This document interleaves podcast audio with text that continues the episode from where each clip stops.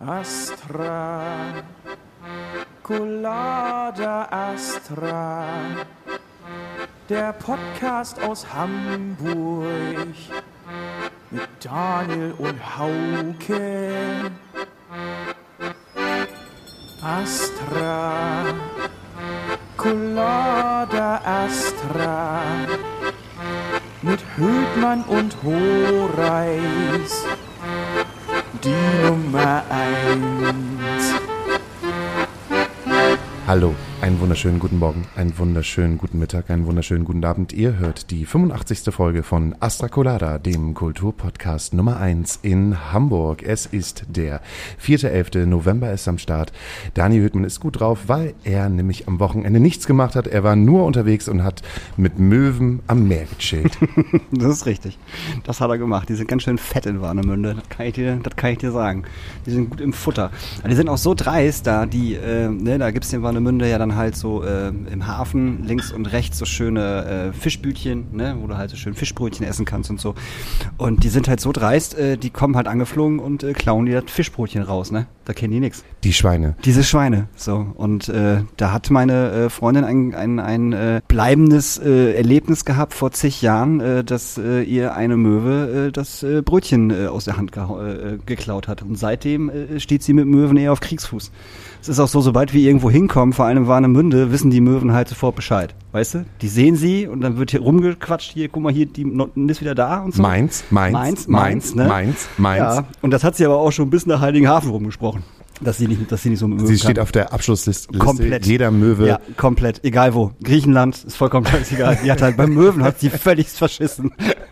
So wie du ungefähr bei Nazis. Ich habe das ja gestern wieder mitbekommen, dass du wieder in einem persönlichen Privatgruppe gewesen bist, weil ihr von der Astra-Stube einen Post gemacht habt und äh, euer Merchandise äh, gezeigt habt, wie es denn aussieht. Genau. Und du bist wieder in den Privatkonflikt mit einer Person gegangen, dessen Namen wir jetzt natürlich nicht nennen. Doch, dürfen. Nein, oh, komm, nee, das muss ich wieder rauspiepen. Lass uns, Nee, lass musst uns, du lass nicht. Uns, Das doch, musst du nicht wir müssen, rauspiepen. wir müssen doch jetzt nicht anfangen, die ganze Zeit irgendwelche Privatpersonen halt in, den, in einen öffentlichen Podcast hineinzupacken.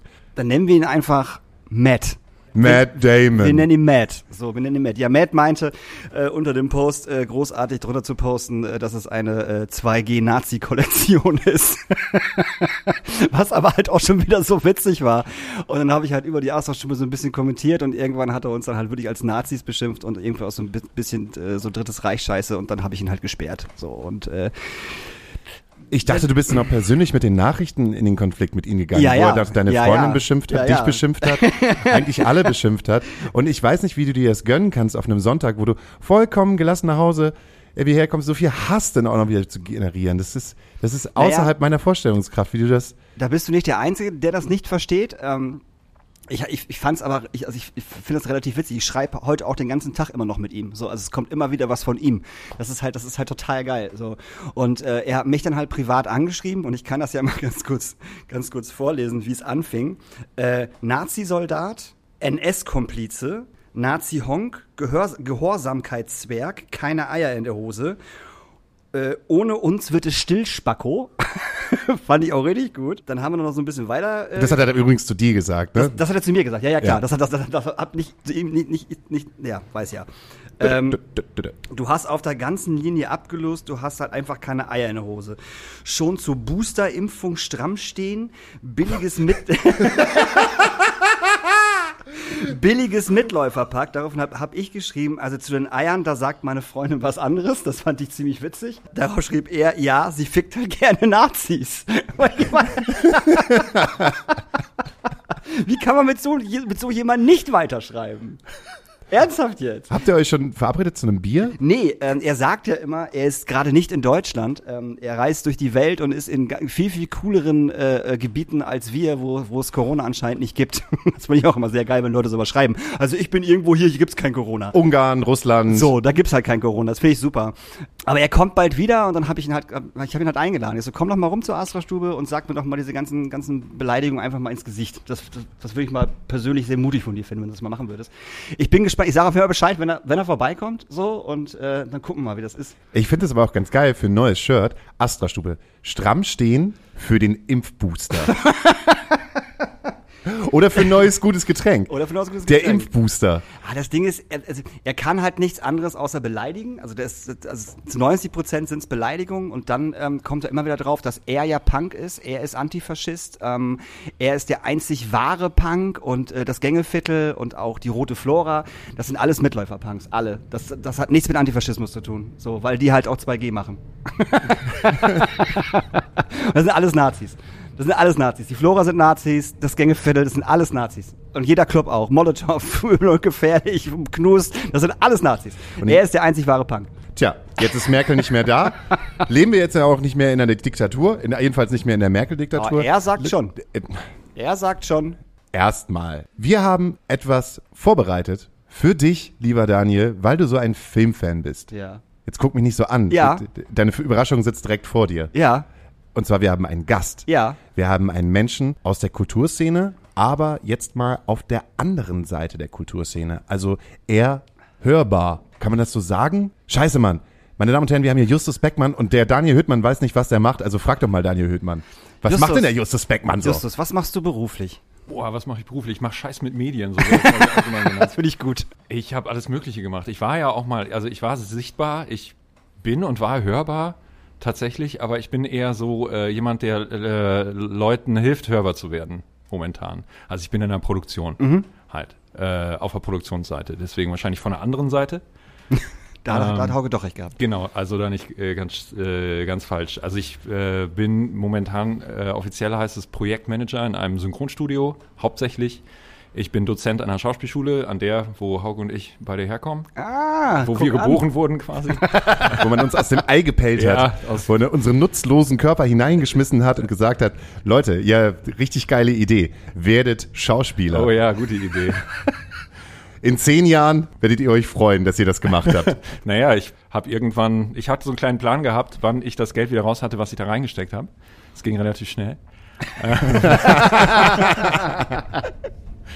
Und äh, ja, äh, mach, äh, habe eigentlich relativ viel so im Bereich Film gemacht, Produktion, Casting, alles so eher im kleinen oder Indie-Rahmen tatsächlich. Und jetzt ist aber so, was ich gerade hauptsächlich mache, ist tatsächlich Full-on Corporate, halt in einem der größten Synchronstudios in Hamburg. Darfst du sagen, wie die heißt? CSC-Studio heißt es. Für was ist CSC Studio Es heißt zuständig? Creative Sound Conception. Ich glaube, das ist auch nur irgendwie eine coole Abkürzung gewesen. Es mussten drei Buchstaben sein. Es ist aber okay, es ist irgendwie einprägsam. Ja, Äh, am Telefon müsste man sagen, nee, nee. C CSC, Cäsar Siegfried Cäsar. CF, nein, Nein. aber ja, CSC. Genau, so heißt die Bude. Bin ich auch sehr gern. Ähm, für was ist CS? Jetzt habe ich es auch. C, der CFD. Der, für, Der Der CSD. CSD? Nee, der, der, für, was, für was hat wie, CSD? C. CSC. CSC. Für was ist CSC zuständig? Ähm, für hauptsächlich, also das ist eine Audio-Postproduktion. Die haben mal alles Mögliche gemacht. Also von äh, Songs aufnehmen, produzieren, über Events ausstatten, bis hin zu äh, Synchron-Post-Production halt auch. Momentan machen wir hauptsächlich Synchron, weil es einfach auch ein Bereich ist, der gerade wahnsinnig boomt. Und äh, noch so ein bisschen halt Werbejingles, nee, nicht mal Jingles, Werbeaufsprecher aufnehmen, hauptsächlich Sprachaufnahmen. Okay. Tatsächlich. Wir sind äh, Netflix-Partner, so nennt man das, glaube ich. Äh, und keine Ahnung, äh, was haben wir gemacht, was so das bekannteste? Äh, The Crown. Da haben wir Oh. die Synchronfassung gemacht. Die deutsche äh, Titans äh, haben wir die Synchronfassung gemacht. Viel Zeichentrick. Ähm, auch was auf Paradise PD ist so eine Serie, die glaube ich auch einigermaßen beliebt ist. So ein Kram. Aber wir machen auch Sachen für Arte und so weiter und so fort. The Crown bin ich Riesenfan von. Bist du? Habe ich alles gesehen, fand ich super. War, war einfach gut gemacht. Es Ja. waren geile Schauspieler. Ja. So, es war total dicht alles. So, es hatte keine, keine Längen oder irgendwas. Das war alles. Es war ein richtig, richtig gutes Ding. Und die Synchronisation war wirklich gut. Na, vielen Dank. Also mal ganz ehrlich, so wenn ich mir jetzt nämlich dieses, äh, halt, wie hieß es nochmal, Squid, Squid Games. Squid Games. Oh ja. Das ist echt mies, Mann. Das ist wirklich, wo ich echt denke, so, okay, wo habt ihr das gemacht? Irgendwie bei Tante Gertrud im Keller oder was? Also das, das, das war echt hart. So. Und ich weiß auch nicht, woran es liegt. Also das, das, das macht die Serie noch billiger, als ich sie eigentlich finde. Ja, also das Ding ist, die englische Synchronfassung ist genauso. Absolut, ich habe umgeswitcht und die ist genauso scheiße. Und sie haben, ich, also meiner Meinung nach, das ist ja immer, das ist immer so gemein, ne? Ich will die Kollegen nicht anschwärzen. Ja, oder ja, klar. Das ist immer so gemein, wenn man so ein, so ein äh, Sofatrainer ist. Sofatrainer und Kantinenschauspieler. Ja, ja, genau. Oh ja, auch schön. die haben äh, leider bei der deutschen Fassung einen Fehler gemacht. Die haben versucht, die äh, koreanische Sprachkadenz zu imitieren. Mhm. Koreanischen und äh, ist das so ein bisschen so, im Japanischen ist es noch ein bisschen deutlicher, da wird manchmal so in Schüben gesprochen. Okay. Da haben die so, ah, na, na, na, na, na. Das ist halt eine andere Sprachmelodie und es ist, kommt einem, als jetzt irgendwie hier indogermanischer Sprachstamm, bla, bla, bla, kommt es dir so schubweise vor. Und das haben sie versucht zu imitieren. Das funktioniert aber nicht. Dadurch kriegst du so einen Abstand zur Sprache, statt zu sehen, so, okay, wie kriegen wir das jetzt auf eine deutsche Sprachkadenz irgendwie gemanagt, haben sie, meiner Meinung nach, äh, versucht, das zu imitieren. Und dadurch kriegst du so einen Abstand und dadurch wird das künstlich. Und das ist ja eh schon so eine Kunstwelt bei Squid Game, Ja, ja. In, die, in die da reingegangen wird. Und dadurch kriegst du nur noch einen größeren Abstand dazu, was schade ist, weil die Serie tatsächlich großartig ist, finde ich. Aber dadurch wird's wird's schwierig. Ja, fand ich auch. Weil ich habe erst gesagt, okay, das ist echt schrecklich. Dann habe ich auf, auf Englisch umgestellt. Ich so, nee, es ist genauso. Ist genauso, ja, ja. Und halt in der Originalsprache brauche ich es mir halt nicht angucken, weil ich halt kein Wort verstehe. Das macht halt irgendwie keinen Sinn. Kann das sein, dass sie sich gedacht haben oder dass sie noch gar nicht vorher geahnt haben, dass das so ein Mega-Hype ist und sich vielleicht da noch nicht so beschäftigt haben, okay, wir wir gucken, dass es einigermaßen hinbekommt, aber wir hauen sie erstmal raus und mal gucken, was passiert? Weiß ich gar nicht. Netflix ist ja schon anspruchsvoll, was das angeht. Und die haben einen hohen Qualitätsstandard und die achten auch drauf. Das merkst du, wenn du mit denen arbeitest. So. Die sind total angenehm so im Umgang. Es, du merkst aber, das ist ein internationaler Konzern und da ist richtig was hinter. Da ist ja auch, das ist unfassbar, was für Milliarden die einfach an Produktionsvolumen haben. Das ist unfassbar. Aber ich glaube schon, dass die wussten, wie groß das ist. Und sie haben, glaube ich, ein junges Team dran gesetzt. Und das kann einen super Vorteil haben, weil du damit aus, und das ist auch Netflix Rezept, und das ist dann, versuchen die auch so weiterzugeben an Dienstleister, die für sie arbeiten, dass äh, sozusagen mal andere Wege gegangen werden. Sie haben jetzt zum Beispiel die ganze Diversity-Sache, dass auch klar gemacht wird, wir versuchen für bestimmte Rollen auch Personen zu finden, die auf dieses Profil besser passen. Also, dass sie für LGBTQ-Plus-Personen auch LGBTQ-Plus-Sprecher kriegen eventuell. Okay. Dass sie für POC-Rollen auch POC-Sprecher kriegen. Das ist gut. Das ist natürlich irgendwie in einem Land wie Deutschland ein wenig schwieriger als zum Beispiel in den USA, wo einfach das Verhältnis in der Bevölkerung ganz anderes ist. Aber das motiviert uns dazu, irgendwie auch andere Pfade zu suchen. Zu sagen so, okay, dann suchen wir jetzt noch mal mehr POC-Sprecherinnen und Sprecher, um das zu bedienen, was sie möchten. Und da findest du einfach auch manchmal coole Leute. Und dieses Innovationsprinzip kann halt auch den Nachteil haben, dass sie gesagt haben, so, das, die Serie ist echt anders. Die hat eine eigene Sprache. Also Squid Game hat ja eine eigene Sprache und wir versuchen es mal wirklich anders anzugehen. Und das kann halt super nach vorne gehen, das kann total funktionieren. Oder es geht so ein bisschen nach hinten los. So, weil die, die per se, die Synchronfassung ist von der Qualität her nicht schlecht. Sie haben nur den falschen Ansatz gehabt. Meiner Meinung nach, muss ich da wieder sagen. Da ist das, glaube ich, so ein bisschen bei der Regie zu suchen. Das ähm, vielleicht auch sogar, hat es schon bei den Autoren angefangen, weiß ich nicht genau, ähm, dass dann gesagt wird, wir versuchen das, diese koreanische Melodie zu bedienen und dadurch wird es aber fremd. Und Die, dadurch, Sprach, die Sprachmelodie meinst du? Genau. Dadurch ähm, denkst du so, das ist irgendwie komisch. Das ist irgendwie merkwürdig. Und es kann sein, dass sie sich an der, äh, ich glaube, es kann sein, dass es die englische Sprachfassung vorher schon gab, ähm, weil das oft so als Basis benutzt wird für deutsche Fassung. Und äh, dann wurde vielleicht versucht, sich da anzulehnen. Das kann gut sein. Und dann passiert das halt. Wie muss ich mir das vorstellen? Also, Ich wollte gerade das gleiche fragen. dann, dann frag du doch, Nee, Daniel. nee, nee, nee, Nein, ich mag das also total komm, gerne, wenn du mal eine Frage stellst. Du Do kannst it. deine Fragen so komplett am Stück ohne ein Äh und ein und du bist halt ein guter Synchronsprecher, Ja, Daniel. bla bla. Äh, nee, wie kann ich mir sowas vorstellen? Also ihr kriegt jetzt für The Crown, letzte Staffel sagen wir einfach mal, Mhm. kriegt ihr da dann halt auch schon, also kriegt ihr die Texte mitgeliefert? Wir kriegen. Ähm, Ja, muss ja eigentlich. Ja, ja, also wir kriegen. Denkt euch was aus. Denkt euch was aus, was halt passt. nee, oder ja, schreib mal ab. Also, Guckt euch das Englische Hat an, ja schreibt einfach mit. nee, Behavior, was heißt das nochmal in Deutsch? Halt, sagen wir jetzt Eure Majestät, Deine Majestät. ja. Ähm, also wir bekommen natürlich irgendwie vorab die Filme. Mhm.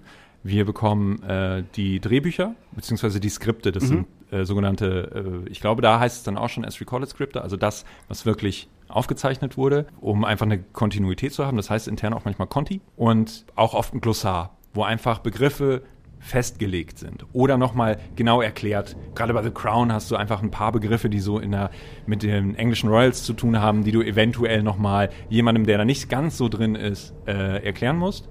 Und äh, genau, das ist so ein Paket, was wir bekommen. Natürlich irgendwie auch, weiß ich nicht, äh, getrennt Spuren, Musik und Sprache, Musik und Effekte und so weiter und so fort. Ähm, und auf der Basis arbeiten wir dann. Also dann äh, wird es mit dem Autoren gemacht. Meistens bei The Crown haben wir auch immer so eigentlich suchst du dir am Anfang jemanden, der dafür geeignet ist. Ne, du, weiß nicht, CSC gibt's äh, schon seit 30 Jahren quasi und die, die, da sind äh, Leute dabei, die machen das seit mindestens 10. Das heißt, es gibt ein gewisses Netzwerk und du weißt natürlich, wer da gut drin ist, so etwas zu schreiben, wenn es einen gewissen Anspruch hat. Oder dann gibt es auch Leute, die schreiben halt besser Anime-Serien oder Zeichentrick für Kinder. Und dann gibt es halt genau die, die auch, äh, ich sag jetzt mal, so ein hochklassiges Format. Mhm. Wortmeldung. Das heißt, dass du eigentlich auch schon dafür verantwortlich bist, wenn du dieses Paket bekommst, auf die Suche zu gehen für den Autoren, der das sozusagen schreibt. Ja, genau. Das ist die Verantwortung des Studios, sage ich mal. Ich, mhm. ich persönlich mache das ja nicht. Das sind Aufnahmeleiter bei uns. Mhm. Das ist nicht meine Position. Und die, ähm, die suchen es dann. Und äh, dann wird die Übersetzung geschrieben.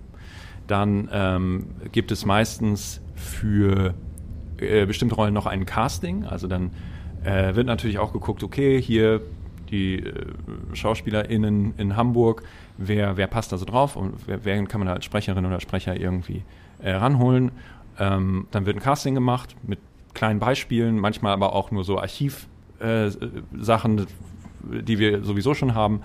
Und dann wird es vorgeschlagen, dann guckt sich, äh, in dem Fall hat Netflix, hört sich das an und sagt, ja hier, äh, nimmt man Person 3, passt da super drauf. Äh, dann wird das Ganze so durchbesetzt, auf jeden Fall in den größeren Rollen.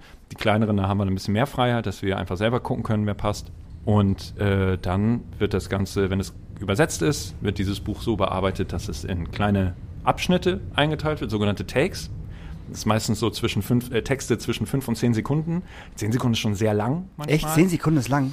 Ja, du musst bedenken, du hast ja einen gewissen Rhythmus, auf den du dich mhm. drauflegen musst. Und ähm, du musst ja immer die Mundbewegungen treffen. Ja. Und wenn das Buch gut geschrieben ist, dann ist es schon sehr nah dran oder dann ist es schon drauf. Äh, wenn, wenn man dann als äh, Sprecherin im Studio steht, dann hast du zwei Versuche, zwei, drei Versuche, das richtig hinzubekommen. Oh, okay. Und die guten Leute machen das halt gleich beim ersten Mal. Und mhm. du hast halt, das ist schon anspruchsvoll, weil du siehst die Emotion von der Figur dort was, was die Schauspielerinnen und Schauspieler dort gemacht haben, den Zusammenhang und musst es abnehmen. Und dann hast du deinen Text, den musst du quasi eigentlich auswendig können. Und was, wie viel kann man in zehn Sekunden sagen? Das ist schon relativ viel. Und dann musst du es natürlich bedienen können. Ja. Und äh, deswegen dürfen Texte nicht zu lang sein. Außerdem kommen dann auch, ich sage jetzt mal zu Recht, die Sprecherinnen und Sprecher auf uns zu und sagen, warum sind die Takes so lang? Ich werde ja nach Take bezahlt. Ich kriege ja für jeden Take mein Geld. Ach, guck an. Okay. Und warum macht die die denn so lang? Das macht das Ganze für mich schwieriger und ich verdiene nicht so viel Geld.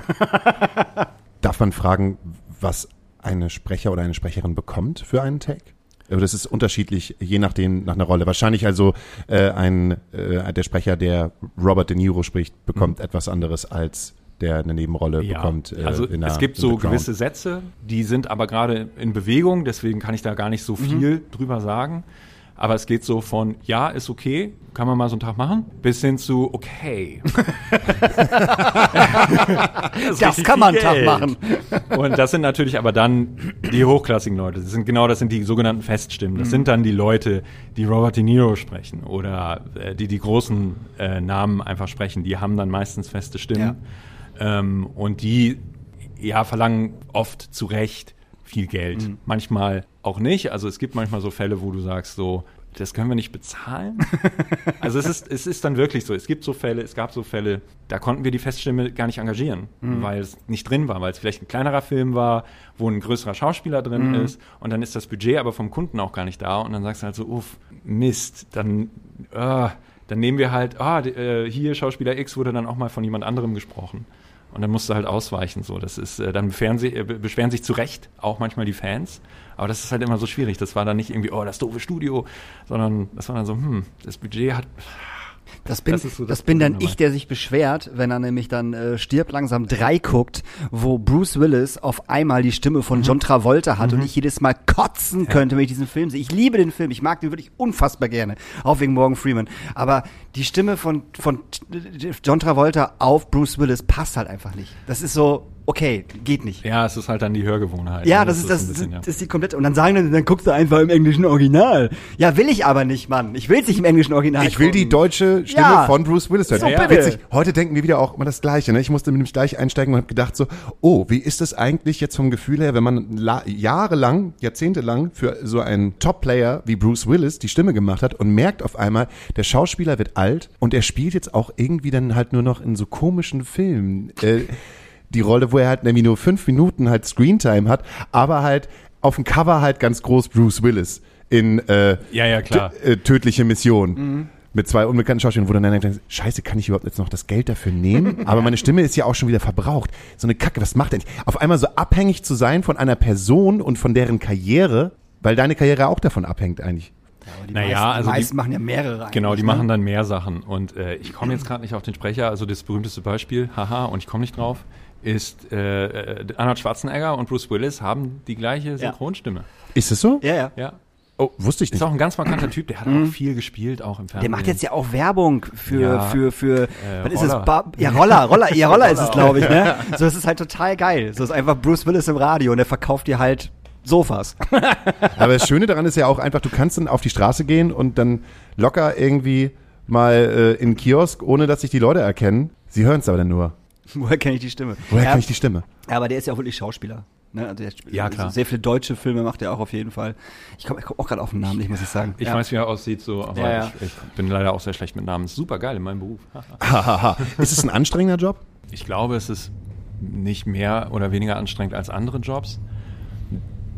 Bei so, so einem Kronstudio, in einem Synchronstudio hast du das, hast du den großen Vorteil, es geht halt nicht um Herz-OPs. So, also es wird niemand sterben, wenn du was falsch machst. Ja. Aber es ist oft so, wenn der Druck da ist, dann ist er halt menschengemacht. Dadurch, dass Fehler passieren und so. Es ist schon sehr facettenreich und es kann viel schief gehen. Es kann sehr viel richtig sein und sehr viel falsch. Oder man kann viel, viel, viel zu viel zu tun haben. Äh, dann passiert halt sowas und dann wird stressig. Aber das ist, glaube ich, überall so. Das ist überall. Und ich glaube auch gerade im Medienbereich. Es ist ja, wenn du, wenn du so zurückguckst, so vor, weiß ich nicht, zwölf, zehn Jahren wollten alle was mit Medien machen. Da wollten alle irgendwie für eine Filmproduktion arbeiten und so. Und das ist jetzt super unbeliebt geworden. Weil es den äh, Ruf hat zu Recht auch, dass du lange Stunden hast und du halt die Bezahlung hat den Ruf. So, ich bin total zufrieden bei mir. Ich, alles cool, ich verdiene genug.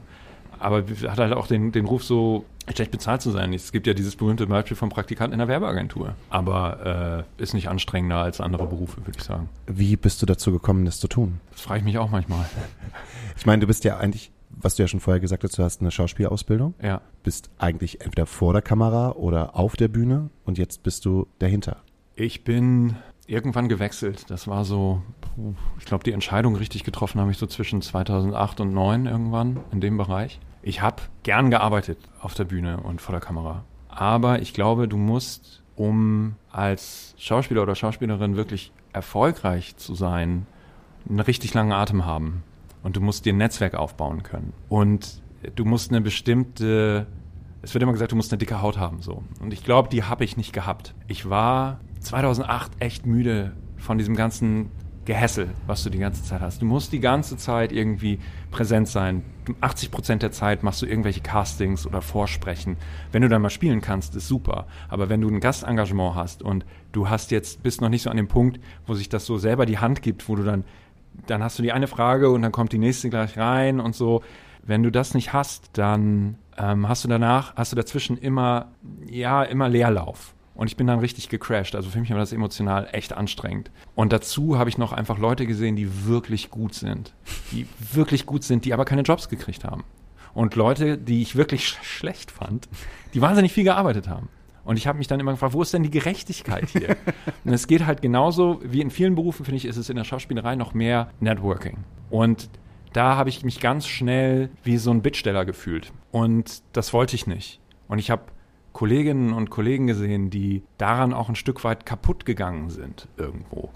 Und ich habe für mich irgendwann beschlossen, das willst du nicht. Ich will das nicht, ich halte das nicht aus. Und dann habe ich angefangen, mich umzuorientieren. Ich war schon, hatte schon, habe immer irgendwie schon eine technische Begabung gehabt und hatte auch nie diesen Drang. Ich glaube, das ist ein großer Vorteil.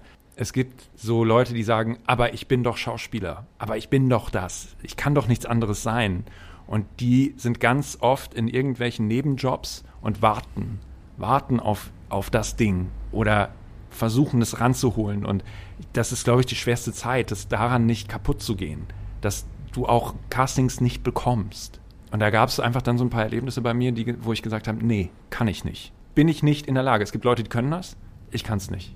Und dann habe ich mich umorientiert und dann habe ich gesagt, okay, ich bin technisch irgendwie fit. Ich habe einen Freund, der eine kleine Filmproduktion aufgezogen hat. Der hat mich dann so ein bisschen unter seine Fittiche genommen, hat mir die Grundbegriffe von einem Kameramann beigebracht, hat mir die Grundbegriffe von Schnitt gezeigt, die ganzen technischen Grundlagen. Und dann habe ich angefangen, Demobänder zu machen, damals auch schon so ein bisschen Musikvideos mitzumachen. Und das hat sich dann irgendwann tatsächlich in Jobs umgesetzt. Dann habe ich 2007 habe ich immer schon so ein bisschen nebenbei im Casting-Bereich gearbeitet. Hamburg hat damals hier wahnsinnig viele Werbecastings gehabt und die haben auch technische Unterstützung gebraucht. Und da hatte ich Gott sei Dank Leute, die gesagt haben, komm, äh, arbeite mal für mich, so du hast doch gerade Zeit und äh, habe das gemacht und es hat mir auch Spaß gemacht. Ich hatte den großen Vorteil, dass ich immer noch im Bereich war. Ich hatte den Vorteil, dass ich, wenn ich äh, zum Beispiel bei irgendwelchen Castings mit Leuten im Studio stand, hinter der Kamera oder vielleicht sogar Regie gemacht habe, dann äh, den Vorteil gehabt, ich kenne halt beide Seiten. Ich weiß, wie es ist vor der Kamera. Ich weiß, wie das ist, nervös zu sein und das was abliefern zu wollen. Und da konnte ich Leute gut abholen. Hatte ich jedenfalls das Gefühl. Und dann äh, hat sich das irgendwann so ein bisschen weiter gefestigt, bis ich dann für so eine, für ein Post-Production-Studio gearbeitet habe, was hier für Warner sehr viele Werbespots und Trailer eindeutscht, sowohl Bild als auch Ton. Mhm. Und da war ich dann sechs Jahre und habe so das Büro geschmissen, habe so Produktionsleitung gemacht, also sozusagen das Tagesgeschäft geleitet, wer hat wann was zu tun, wann müssen wir die Sachen abliefern, so. Da war dann aber, dadurch, dass es ein kleines Studio war, weil dann habe ich gesehen, ich bin irgendwann so am, am Ende der Fahnenstange angelangt hier und dann bin ich zu CSC gewechselt. So ein größerer Betrieb mit mehr zu tun und auch mehr Entwicklung. Ja, so bin ich hierher gekommen. und auf einmal sitzt du hier im Podcast. Auf einmal sitze ich hier und dreht mich um Kopf und Kragen. Nee, machst du gar nicht. Wollt ihr nur mal sagen, kleine Musikvideos geschnitten. Der Justus hat auch schon zwei Musikvideos von uns gemacht. Ich weiß. Ach so, das weißt du? Das hast du mir erzählt. Habe ich dir erzählt? Ja, zwei erzählt. schon. Es kommen mir mehr vor. Drei! Justus, wir haben schon drei Musikvideos also, gemacht. Wir haben Licht, Lichtblick, bitte ja, bitte gleich. Und das, was, was, was ja, wir jetzt noch ein bisschen... Dreieinhalb. So. Dreieinhalb, was wir jetzt noch ein bisschen planen werden. Halb. Dreieinhalb. Dreieinhalb Videos gemacht. Dreieinhalb Videos. Dafür, dafür danke ich ihn halt auch, weil er weiß, wie es auch über uns steht. Wenn es halt gerade um die Situation geht. Als, er, als du mich gerade... Ähm, da gesessen hast und darüber gesprochen hast, wie es ist als Schauspieler in einem Nebenjob zu arbeiten und die ganze Zeit immer zu denken, irgendwann kommt meine Zeit. Irgendwann ist es denn da. Ja. So, so geht es einem auch ein bisschen mit der Musik gerade. Ich befinde mich gerade auch in so einer, in so einer komischen Phase, auch mit dem Blick auf 22, wo man so denkt, so, oh oh, da kommt nicht, nicht nur auf unsere Band, sondern auf ganz viele Bands nochmal noch mal eine ganz andere Situation. Ja. Aber das ist, glaube ich, nicht heute das Thema des Podcasts. Können oh. wir nächste Woche darüber sprechen. Wo waren wir denn auf Tour, wo auf einmal so viele unter uns Leute da waren? Das war in Köln. Das war in Köln, ne? Ja. was habe ich, was fand ich die alle ätzend? Das, das tut mir leid. Das, ja, wir haben, das hat mich, das hat mich richtig gestresst. Genau, in das Köln. hat mich richtig gestresst. Wir haben, wir haben Fans von unter, also die bei wir unter, haben Fans von unter uns. wir haben Fans, die bei unter uns halt. Ihr habt Fans, die bei unter uns mitspielen. Mitspielen, genau. Die oh. waren dann in Köln. Und witzigerweise haben wir, äh, was wird in Lüneburg gedreht? Äh, Lüneburg, da gibt's äh, Rote Rosen? Nee. Ja. Rote Rosen, ne? Und äh, wenn wir in Hamburg spielen, sind auch mehrere Rote Rosen Schauspieler in. Ist das so? Ja. Rote Rosen, ja, wir sind vielleicht ist das so ein, Aber die, so sind vielleicht, die sind vielleicht nicht so anstrengend. Das weiß ich nicht. Ich kann mich an diesen besagten Abend nicht mehr erinnern, nee, da, weil ich, keiner von euch kann sich da wahrscheinlich dran erinnern. weil das ja sehr oh, so gut war der. Der, der war, der war super. Ich bin direkt, direkt ins, ins, ins Hotel gegangen und dann, dann auf, irgendwann hieß so, also wir haben jetzt eingeladen und wir gehen jetzt noch schön in den und den Club. Da kommen wir aber auch nur rein, weil wir die Leute von unter uns mit haben. Und ich so, ich gehe ins Hotel. also, nee, sorry, da habe ich aber hart keinen Bock drauf. unterwegs. Ja, ja, ja. Nee, ja. Wir waren mit dem, äh, mit dem Daniel unterwegs, der halt auch diesen Pastoren spielt in dieser Sat 1 Serie. Wie hieß der denn nochmal? Dieses Pastor, äh, plötzlich Pastor oder so? Oder plötzlich, ich keine Ahnung. Äh, heißt das nicht St. Mike oder so? St. Ja, ja, genau. Mit ja, St. Mike, ja, mit St. Ja, Mike Daniel waren wir unterwegs. Das war auf jeden Fall lustig, aber das sind so Sachen, die erzählt man nicht, was sag mal so, der ist ein guter Biertrinker. Okay. Ähm, ich würde eine kleine Pause veranschlagen, wenn das okay ist. Ey, mach mal. Und für diese kleine Pause Ihr wisst es da draußen, da haben wir die äh, Astrakulada Nachtasyl Playlist. Äh, folgt ihr, liebt sie, legt sie auf ihrer nächsten Party auf. Wenn du möchtest, Daniel, darfst du sie befüllen und wenn du auch noch ein oder zwei Musikwünsche hast, darfst du sie auch oh, draufpacken. Ähm, ich wünsche mir von, äh, von Lygo, die haben nämlich ein neues Album rausgebracht. Äh, jetzt am äh, Freitag, ne? Letzte Woche Freitag haben die das rausgebracht. Und da wünsche ich mir äh, kein Fahrtwind. Das ist ein äh, wunderbarer äh, Song äh, darüber, dass Männer gar nicht so sein müssen, wie sie laut Werbung und laut keine Ahnung was sein sollen. Wie das, sind denn Männer? Wie ja, sollen Männer denn sein? stark und weinen nicht und, und äh, müssen Frauen beschützen, weil Frauen das nicht selber können und so. Und in dem Song geht es darum, dass es nicht so sein muss. Okay, Das dann, ist sehr schön. dann wünsche ich mir von einer ziemlich männlichen Band, die sowas niemals sagen würde. 36 Crazy Fists. Bloodwork. Nee, die würden das mit Sicherheit nicht sagen. Hast du einen Lieblingssong? Boah, das wechselt immer total. Aber ich habe tatsächlich auf dem Weg hierhin noch nachgedacht drüber. Und ich glaube, momentan ist es Danger High Voltage von Electric Six. Oh, das ist, ein sehr, das ist sehr gut, tatsächlich. Das ist auch auf meiner Playlist draufgewandert. Danger. Harvutisch. Genau. Okay, Pause. Pause. Pause. Bis gleich. Bis gleich. Wie, wie Sie mir gerade gefragt, äh, äh, also das, Das kann ist ein wirklich Zitat aus einem Nein. Zeitungsartikel. nicht nationalsozialistisch. Habe ich nicht gesagt, Doch, sondern haben Sie. Ich wünsche Ihnen einen sozialnationalistisch war Tag. etwas anderes. Gut, dann äh, hat Frau ähm, Weidel jetzt den, äh, das Interview äh, mit Phoenix früher verlassen. Das ist, glaube ich, nicht das erste Interview, das ähm, Alice Weidel führt und äh, vorzeitig äh, beendet. Nein. Willkommen zurück, wir sind wieder da. Wir waren gerade tief in den menschlichen Abgründen von Daniel Höhtmann. Ja. Sehgewohnheiten, Sommerhaus der Stars. Sommerhaus der Stars, Leute. Schaut euch die Immer aktuelle Staffel an. donnerstags auf wo? Nee, das ist schon vorbei. Äh, ihr könnt es noch auf TV Now äh, äh, streamen. Auf jeden Fall. Da könnt ihr auch die anderen Staffeln alle angucken, äh, wo der Wendler zum Beispiel mit, mitmacht oder so. Oder die Bachelor-Leute. So, Du bist da mit, voll mit drin, ne? Ich bin da, ey, ich bin da super. Quasi auf der ich kann damit wirklich abschalten. Das ist, das ist wirklich so. Ob das jetzt irgendwie Sommer aus der Stars ist Ja, gut. oder ob das äh, äh, Promis unter Palmen ist oder so ein Scheiß. Ich kann da wirklich ab, abschalten. So, ich finde das total spannend, wie sich diese Stars benehmen. Und, und, und, und, und, was die sagen. So. Und ganz ehrlich, möchte möcht, möcht man eine Lanze brechen, der coolste C-Promi, wie auch immer, Willi Herren. So, scheiß darauf, dass der Drogen genommen hat, wie bescheuert und irgendwie auch ein bisschen irre war. Aber egal in welchem Format der war, der war immer cool und korrekt und hat immer sofort gesagt so, das war doch gerade ein homo homophober Scheiß, den du gesagt hast. Halt mal die Fresse, mein okay. Freund. Oder so redest du nicht mit Frauen. Macht man nicht. Fand ich geil. Darum, für die Herren, ne, Ruhe und Frieden und so. Irgendwann, wenn dieser Podcast so groß ist, dass wir halt auch C-Promis sind, dann würde ich mir wünschen, dass du auch zumindestens in ähm, äh, hier, äh, wie heißt es mein Leibgericht für dich? Nee, äh, ich koche für dich. nee, sowas will ich nicht. Äh, Das große das, Dinner das, für das, Stars? Nee. Genau, das große Promi-Dinner. Sowas. Nee, nee, sowas, sowas, sowas ich findest du doof? Nee, sowas finde ich doof. Na gut, schon, ich meine, ganz ehrlich, Du möchtest schon eingesperrt sein, Ja, die Kamera also, soll ah, draus, ja, du möchtest also mal schon den ganz tiefen ehrlich, menschlichen ja, Abgrund haben. ja, ja, du möchtest in die ja. Situation kommen, dass sich Leute halt annerven Ja. und dass du in so eine Bredouille kommst Ja. und irgendwann ausrastest Ja. und rumschreien kannst. Ja. Sowas möchtest du Big haben. Brother, da kommt doch gerade eh jeder Hans und Franz rein. So, ich frage mich auch, also wo kann ich mich da bewerben? Kann ich mich da bewerben? Ey, will ich sofort machen. Komm, dann machen wir auf Handschlag. Du bewirbst dich halt bei Big Brother und ich mach und ich bewerb mich bei äh, The Voice. Ich, ich bewerbe mich bei The Voice, wenn Johannes Oerding noch da am Start ist und du machst das für, für Big Brother. Okay, Handschlag.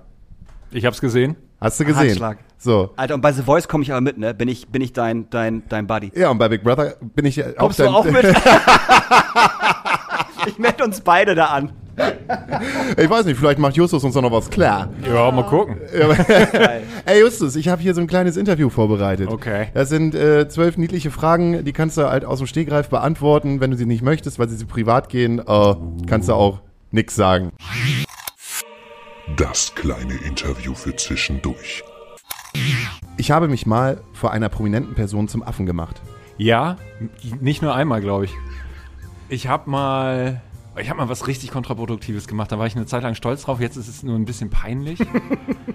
ich war in dem Casting-Prozess für, ich weiß nicht, ob ihr euch noch erinnert, Vicky und die starken Männer. Die Ja. haben ja so eine Sendung gehabt. Und da wurde ich tatsächlich, ich habe lange überlegt, ob ich da mich mal bewerben soll. So und dachte immer so, ah, war das so eine Reality-Show dran? Ich weiß nicht. Und dann hat die Konstantine aber gezielt irgendwann Schauspielerinnen und Schauspieler angeschrieben dafür. Und dann habe ich gesagt, ja, okay, weißt du, was nimmst du mit? Und die haben hier in Hamburg so ein Casting gemacht. Und ich habe zu der Zeit nur Bühne gemacht. Ich hatte also eigentlich nur so einen Bühnenmonolog, um den vorzuspielen. Und dann habe ich so, ja, okay, mal, hm, passte so ein bisschen an für die Kamera, machst du das mal? Und dann bin ich halt weitergekommen nach München zum Casting, zu so, einem, so einer Castingrunde mit, äh, mit Bully Herbig, Jürgen Vogel und Rita Serra-Roll war damals die Produzentin. Um das kurz zu fassen, nach einem sehr langen Tag des Wartens Und äh, ich sag jetzt mal, den äh, habe ich so ein bisschen die Zahnräder von so einer Reality-Show bemerkt und war äh, eigentlich richtig sauer. Bin dann, hatte dann meine Chance. Jürgen Vogel war schon weg, was auch gut so war, ehrlich gesagt. Und äh, ich hatte so, habe dann so angefangen, meinen dummen Bühnenmonolog dazu machen, weil sie auch gesagt haben, nee, nee, mach das mal, so, das ist okay. Wurde so nach zehn Sekunden abgebrochen äh, mit dem, ja, ja, also bist schon ein ganz guter Schauspieler, aber nee, lass mal. Äh, Und dann meinte auch Bully Herbig so, ja, vielleicht für den nächsten Film. Und dann hat es bei mir irgendwie, es hat was ausgesetzt. Und ich habe ihm quasi vorgeworfen, dass seine letzten Filme ja also schlecht waren und Flops. und, er, und er genau deswegen von der Produktion gezwungen wird, diese Reality-Show zu machen, weil ich genau weiß, was für einen Ruf er hat. Er ist ja so ein Perfektionist und ich, wahrscheinlich stehen die Leute alle schon fest und er macht das hier nur mit, um die Kohle zu kriegen und von wegen nächster Film. Und dann bin ich halt gegangen. Und das war wahnsinnig dumm. Das war wahnsinnig dumm. Ich, war, ich, dachte, ich dachte in dem Moment so, als das andere ging war, war, ich so, oh geil. Ha, hast denen richtig die Meinung gesagt, Becky. aber das war nicht schlau. Das, war nicht stimmte aber wahrscheinlich auch nur teilweise. ähm, und natürlich irgendwie, ich glaube, die saßen da auch nur so mit eingefrorenem Lächeln und haben gewartet, bis dieser Penner da geht. Ja. Zu Recht auch. Ich habe Shakespeare gespielt. ja, genau. Ich habe den Mond verdunkelt. Franziska, ich habe den Mond verdunkelt. Genau. Nummer zwei. Ich bin vom Zehner gesprungen. Habe ich oder habe ich nicht? Habe ich. Aber auch nur einmal und ich hatte wahnsinnig Schiss. Frage drei. Im Freibad. Ich habe mich bei der Mini-Playback-Show beworben. Nein. Aber ich habe immer mit dem Gedanken gespielt, als ich irgendwie, Jeder. als das lief. Jeder. Kurze Frage. Was hattet ihr damals gesungen? Der, David, David Hasselhoff. Oder, oder Jason Donovan. der goldene Reiter von Hubert K. Geil. Äh, Matthias Reim, verdammt, ich lieb dich. Und dann kam es halt irgendwann, ich, ich wollte mich bewerben, meine Mutter hatte gesagt, okay, dann machen wir das jetzt. Und dann kam äh, in der nächsten Show, bevor wir die Bewerbung abgeschickt haben, kam so ein Typ, so ein kleiner, und hat schon äh, Matthias Reim gemacht. Ja, und dann wollte ich den. Hab ich, dann habe ich die Mini-Playback-Show niemals mehr gesehen, weil ich es scheiße gefunden Aber so habe. schön auch mit Fukuhila und, und Zündschnur, oder? Ja, natürlich, die wurden doch einfach da reingeworfen in den Ja, stimmt. In die- in die haben ja Kostüme. Kugel- in die Zauberkugel. Die Zauberkugel. Zauberkugel reingeschmissen und dann kam Genau. auf der anderen Seite Matthias Reim wieder raus. Ja, richtig. Ama Mareike Amado. Ich habe eine ungenießbare Mahlzeit zu mir genommen und danach gesagt, dass es köstlich war, nur um die andere Person, die es zubereitet hat, nicht zu verletzen. wow. Ich glaube ja. Ja, aber es ist sehr lange her. Und es war meine Mutter. Ich habe mich betrunken in die Bahn nach Hause gesetzt und bin versehentlich in einem anderen Bundesland aufgewacht. Nee, das ist mir noch nie passiert. Ich höre öfter Geschichten davon, aber ich, ich scheine einer der wenigen zu sein, die ähm, immer irgendwie den richtigen Bahnhof gekriegt haben. Trichtersaufen Ü30. Hast du oder hast du nicht? Wow! Ich glaube, ich habe noch nie Trichter gesoffen, ehrlich gesagt. Ich habe schon mal einen oder eine Beamtin beleidigt. Nee, nee, nee. Ich hatte schon, schon so komische Situationen und ich habe so, ich habe mit dem Gedanken gespielt, ihr kennt das wahrscheinlich auch, man fährt irgendwie ein altes Auto und er hat einen schwarzen Hoodie an und dann wird man Immer, Hauke, Hauke immer. und dann wird man rausgezogen von der Polizei. Ich weiß noch, das war irgendwie, ich war gerade mit meiner damaligen Freundin auf dem Rückweg vom Ikea. So. Und dachte, hey, Relationship Goal geschafft, Ikea überlebt. Ähm, das war irgendwie ein Samstagmorgen, Samstagvormittag und werd auf der Kieler Straße angehalten von äh, einer Streife. Und ja, hier, äh, Routinekontrolle, äh, Drogenkontrolle. Haben Sie Drogen genommen? Nee. Und dann diese typischen Fragen. Wirklich nicht? Nein, echt nicht. Nicht mal einen Joint geraucht? Nee, okay. In die Augen geleuchtet und so. Ja, das sieht aber komisch aus. Der Typ, der dann vier Meter entfernt stand, sagt, ja, ja, stimmt.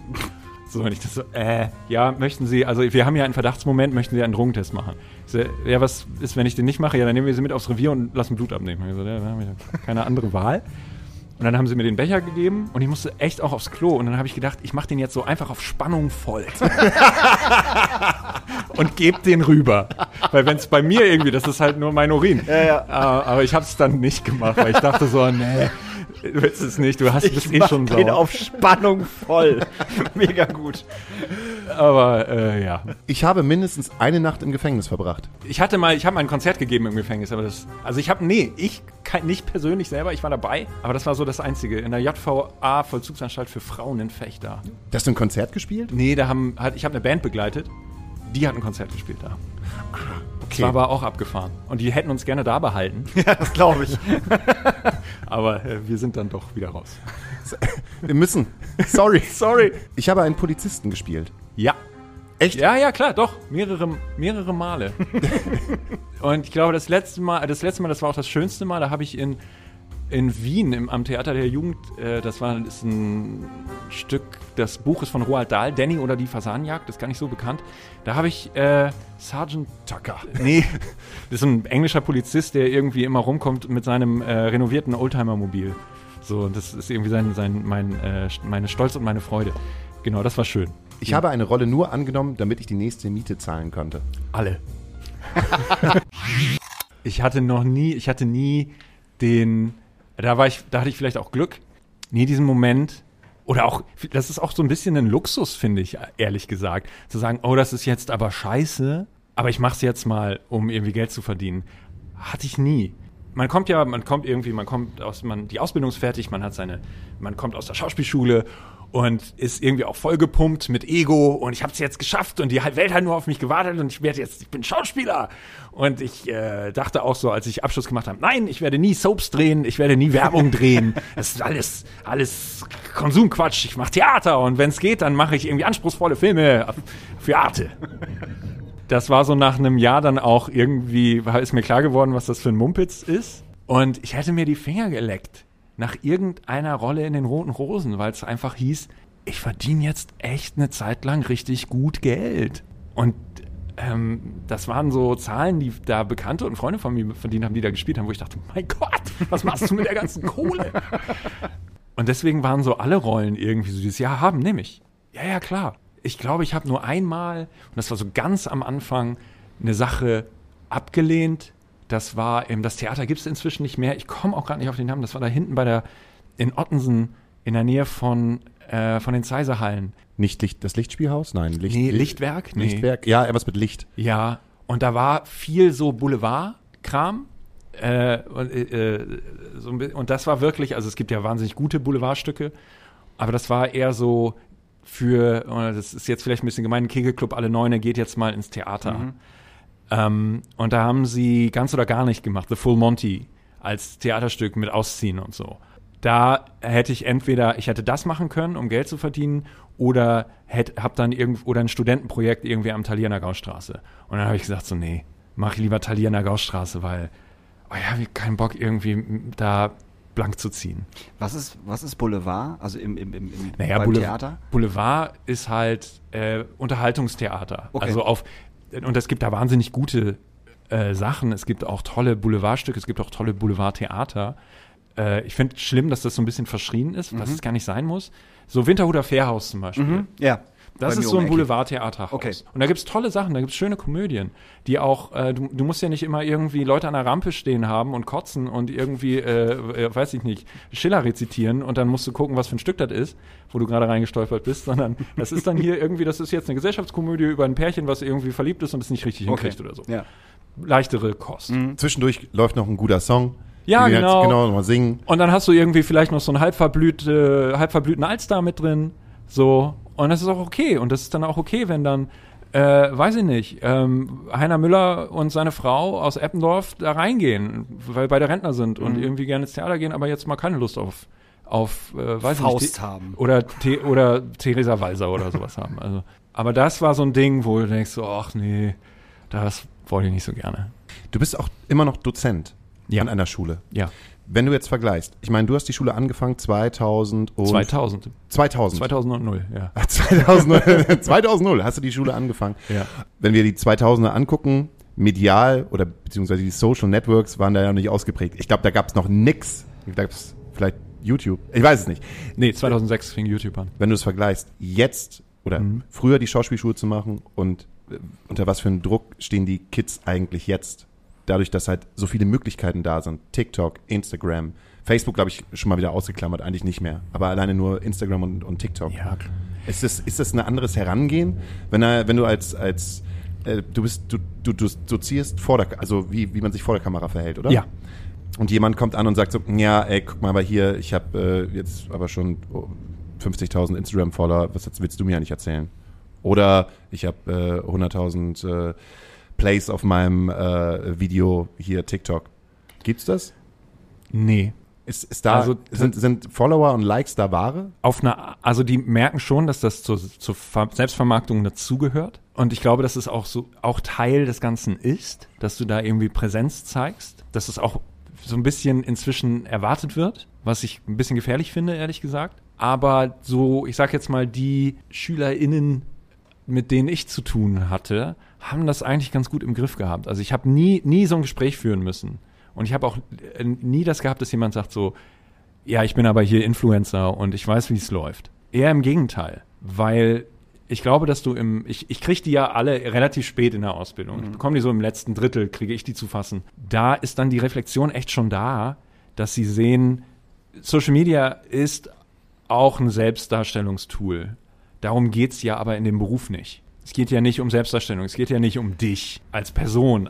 Auch, aber du stellst dich ja etwas zur Verfügung. Social Media, äh, gerade Instagram ist für mich so ein Beispiel, im Positiven wie im Negativen. Da geht es darum, dass du dich als Person irgendwie zeigst. Und ich glaube, dass die, die, das Bewusstsein, dass es ein Marketing-Tool ist, komplett da ist. Ich glaube, es wird manchmal ein bisschen zu sehr in den Vordergrund gestellt. Aber ähm, ich habe jetzt nicht gemerkt, dass das die, die Haltung verändert hat. Also die Haltung hat sich wegen anderer Dinge verändert. Die gesamte Haltung zum Beruf. Aber nicht, nicht durch Social Media, glaube ich. Nicht nur dadurch. Es ist jetzt nicht das. Es ist natürlich komplett anders. Damals vor, damals vor 23, 21 Jahren. Äh, da war das schon so, dass du nicht wirklich gewöhnt warst, dich selbst aufzunehmen oder dein Gesicht auf einem Bildschirm zu sehen, auf diesem Black Mirror-Ding hier. Und jetzt bist du es viel mehr gewohnt. Ich weiß noch, als ich mich die ersten Male auf einer VHS-Kassette gesehen habe oder irgendwie, also Mini-VHS damals, dann für viel Geld mir einen Camcorder gekauft, um mein Demoband zu drehen.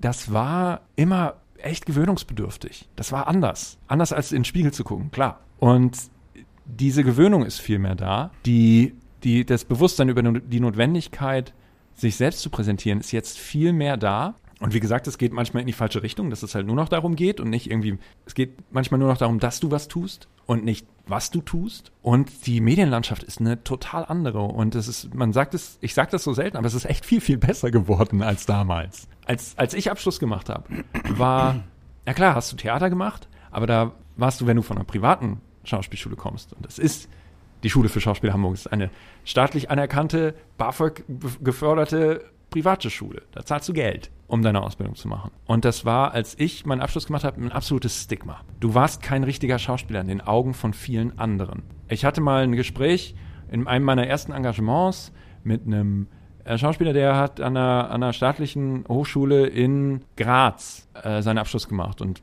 war auch so sein zweites, drittes Engagement.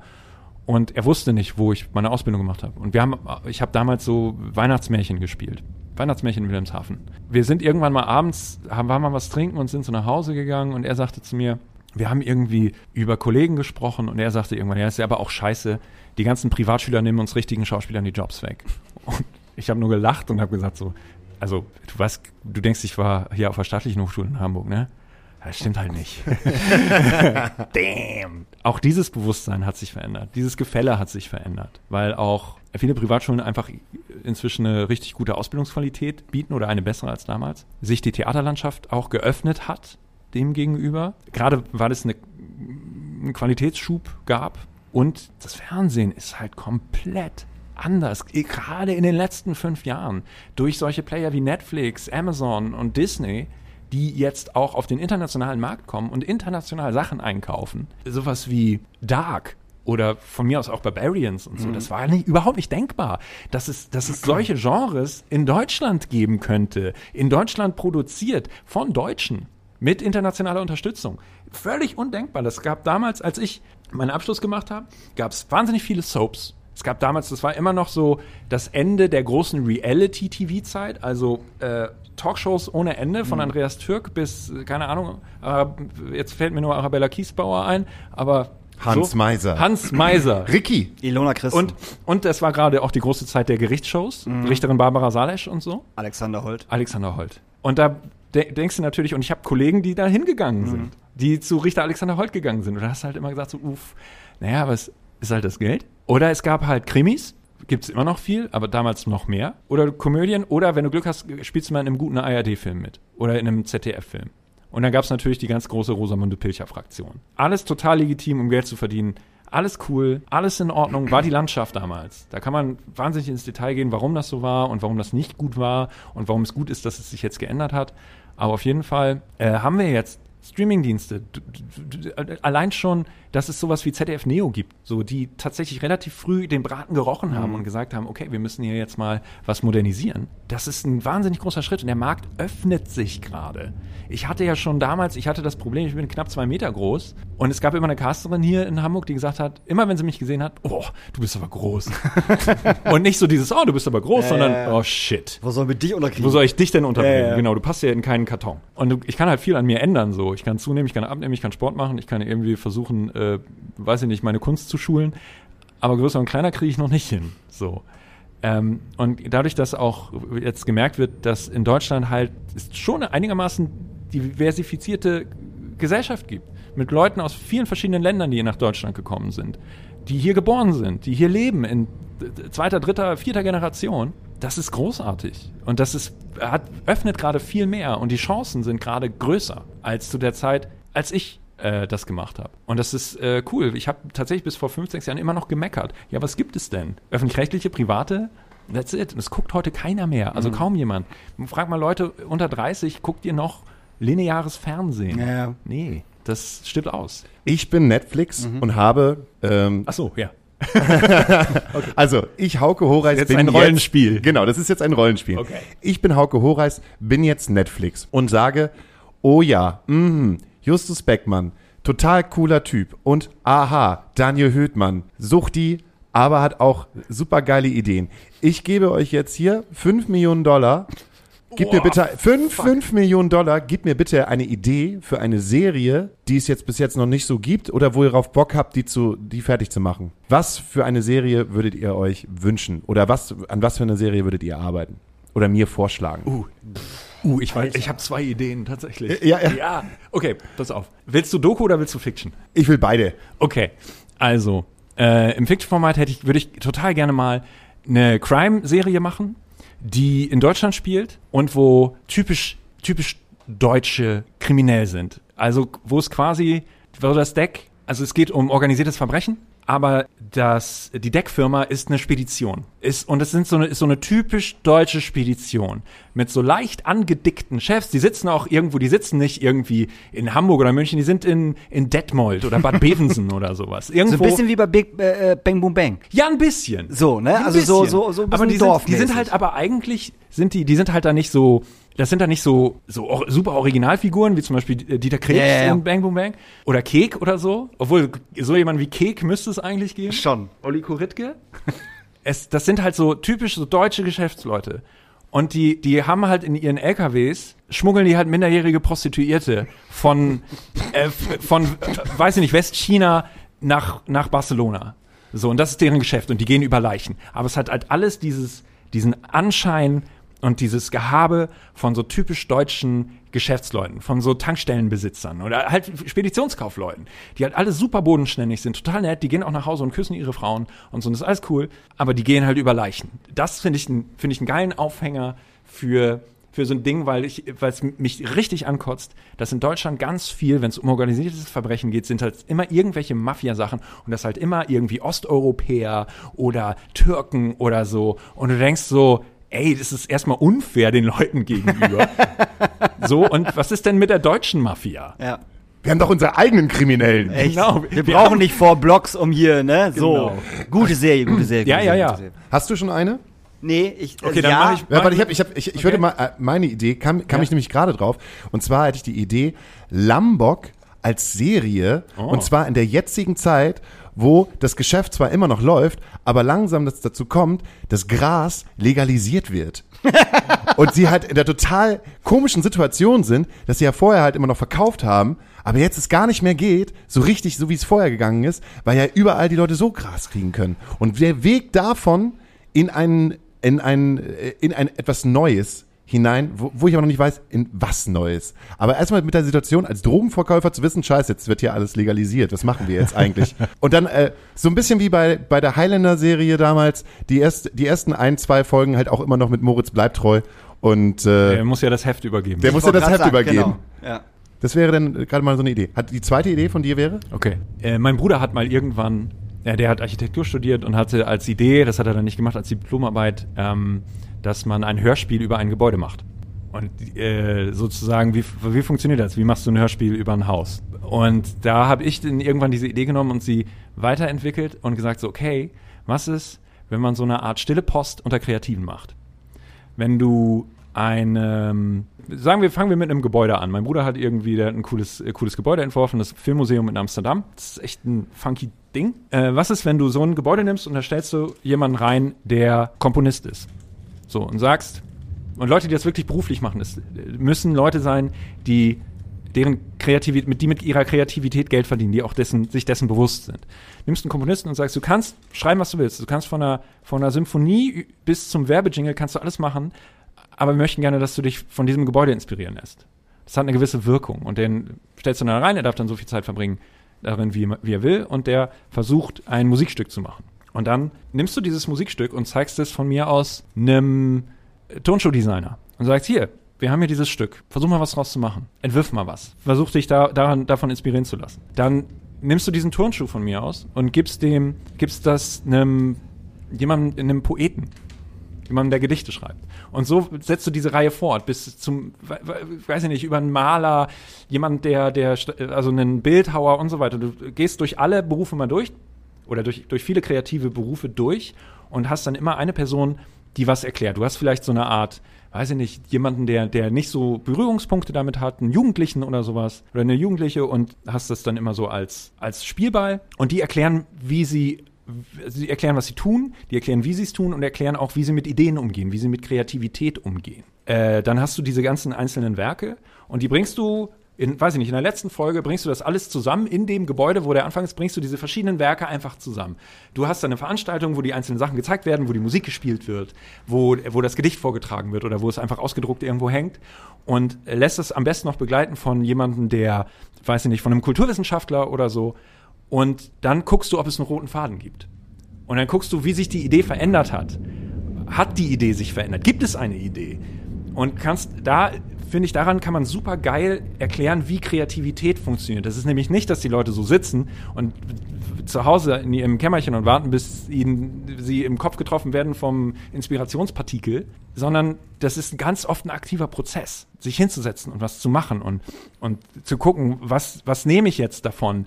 Was nehme ich da rein? Das sind ja auch oft Leute, keine Ahnung, wenn man jetzt einen Jingle für Cornflakes schreiben muss, dann hast du ja auch eine gewisse Aufgabe, dann musst du auch gewisse Vorgaben erfüllen. Und ich finde das total interessant, weil man da wahnsinnig viel lernen kann über Kreativität, darüber, was das mit Industrialisierung vielleicht auch zu tun hat und wie solche Berufe funktionieren, weil das ja oft auch so ein Buch mit sieben Siegeln ist für Leute, die damit nichts zu tun haben. Und das da hätte ich richtig Bock drauf. Diese Idee liegt übrigens auch, die liegt bei einem Notar. Viel, äh, random Hörer, der sich das vielleicht. Ich wollte gerade Aber schon die, sagen, ne? die trage ich schon sehr lange mit mir rum und habe mich, äh, habe mich selten getraut, also hab, habe mich versucht, ein paar Mal getraut, da irgendwie was zu finden, habe mal mit dem NDR telefoniert und so, aber das ist alles, wenn du da so als, als Quereinsteiger, also als, als Querbolzen da reinkommst, so nenne ich mich jetzt mal, dann ist es wahnsinnig schwierig, sowas an den Start zu kriegen. So. Aber das wäre tatsächlich, das wäre ein Traum, sowas zu machen, sowas zu produzieren. Was bei dir, Daniel? Hast du jetzt was gefunden? Ach, schwierig. Also, da ich mich ja immer aufrege, die ganze Zeit heute auch schon bei dir, dass es einfach keine vernünftigen Horrorfilme mehr gibt. Es gibt einfach nichts Vernünftiges gerade. Ich habe die letzten Tage wirklich irgendwie so Amazon und Netflix durchgeseppt und auch einige Sachen geguckt, auch von Netflix produziert.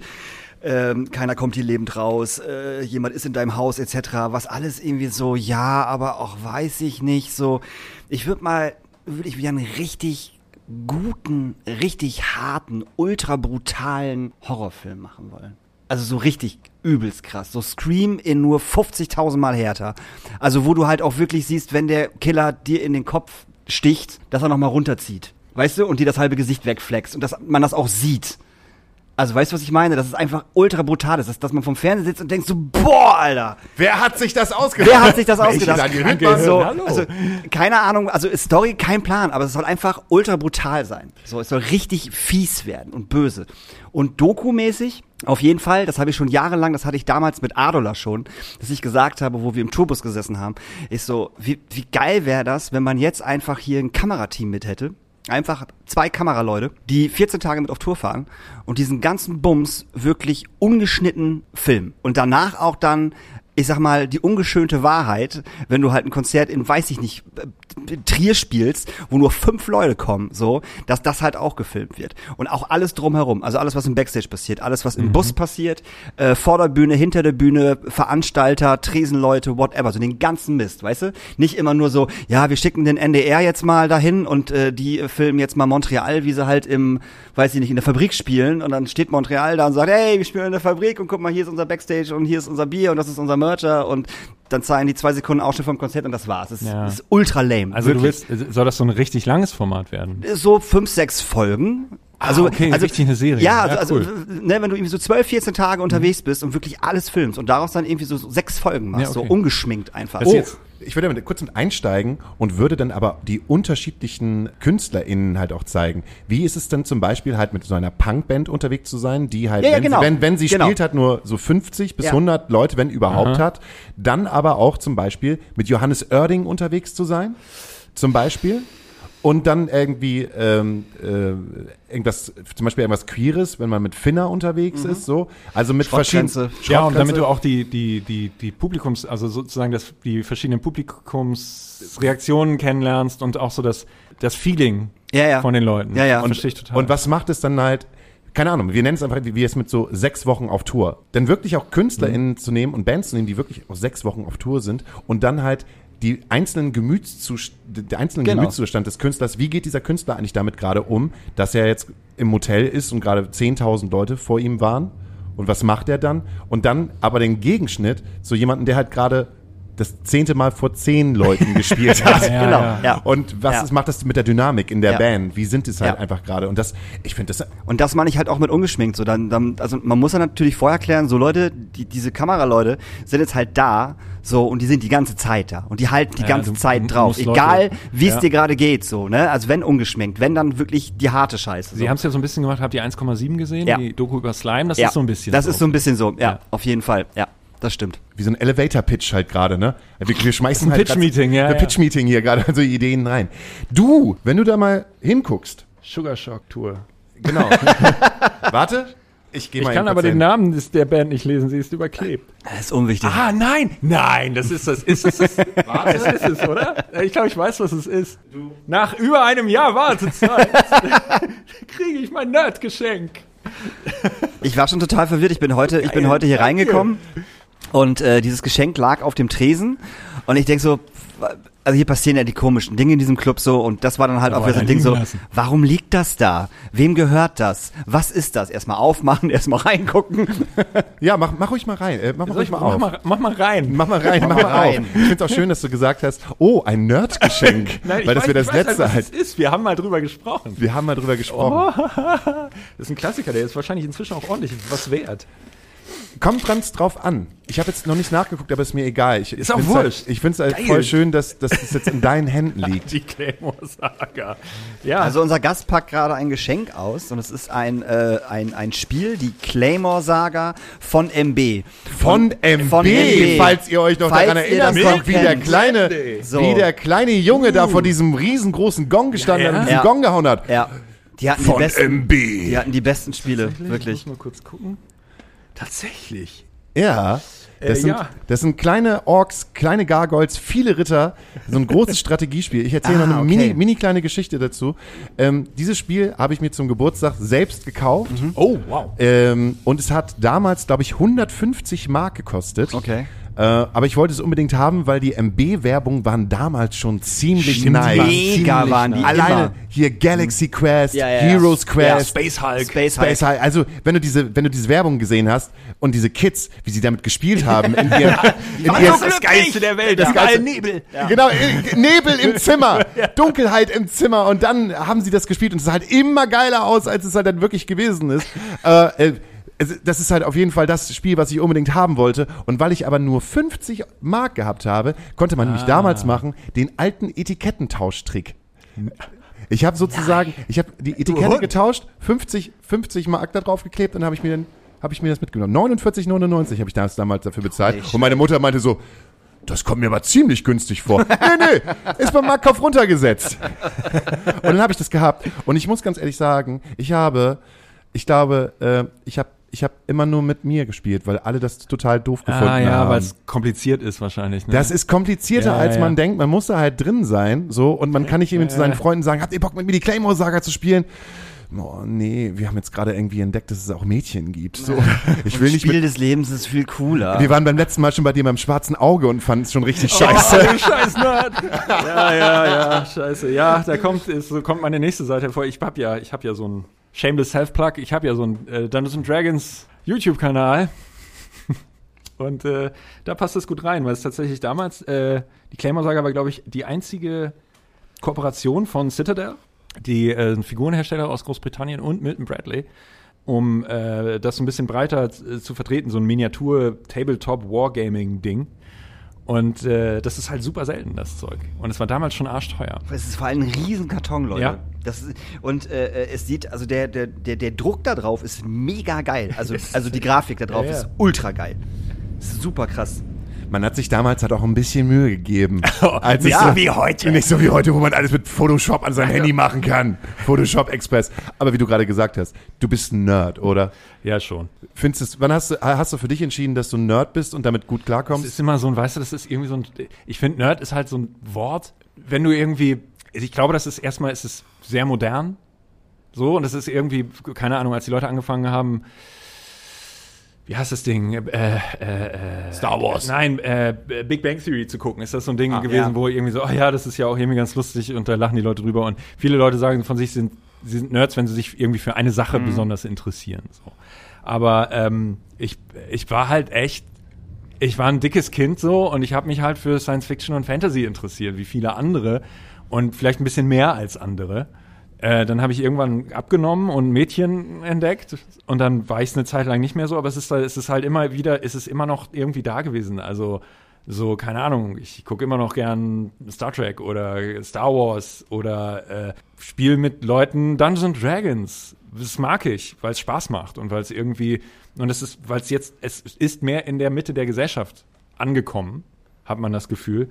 Und Nerd ist halt so ein Begriff, ja. Geek hat man früher, glaube ich, auch gesagt, das ein 80er Jahre Ich finde ich find halt auch Nerd ist, ist auch gar nicht mehr so negativ behaftet, Nee. wie es mal war. Also, weißt du, also früher, du bist ja Nerd, aber jetzt, Ja, genau. was du auch sagst, durch Big Bang Theory ist zum Beispiel, ist dieses Nerdige eigentlich ziemlich cool geworden. So.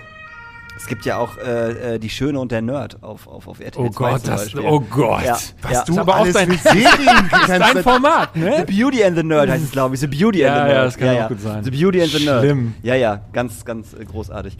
Ähm, ich habe eine Frage. Für dich persönlich Hm? der überbewerteste deutsche Schauspieler? Boah, äh, ich, oh, was ist denn das für eine Frage? Harte, harte Frage, ich das weiß. ist, wie Harte kommst du denn Frage. auf diese Frage? Ich hätte Weil jetzt sofort, gerade, weil ich gerade, wo du sagtest, äh, äh, willst du nicht mal Filme machen und so, äh, überlegt habe, okay, was für Filme kennst du denn? Dann sind mir ganz viele Filme eingefallen, wo immer eine Person mitspielt, die ich halt voll scheiße finde. ja, Till Schweiger wahrscheinlich. Ja, genau.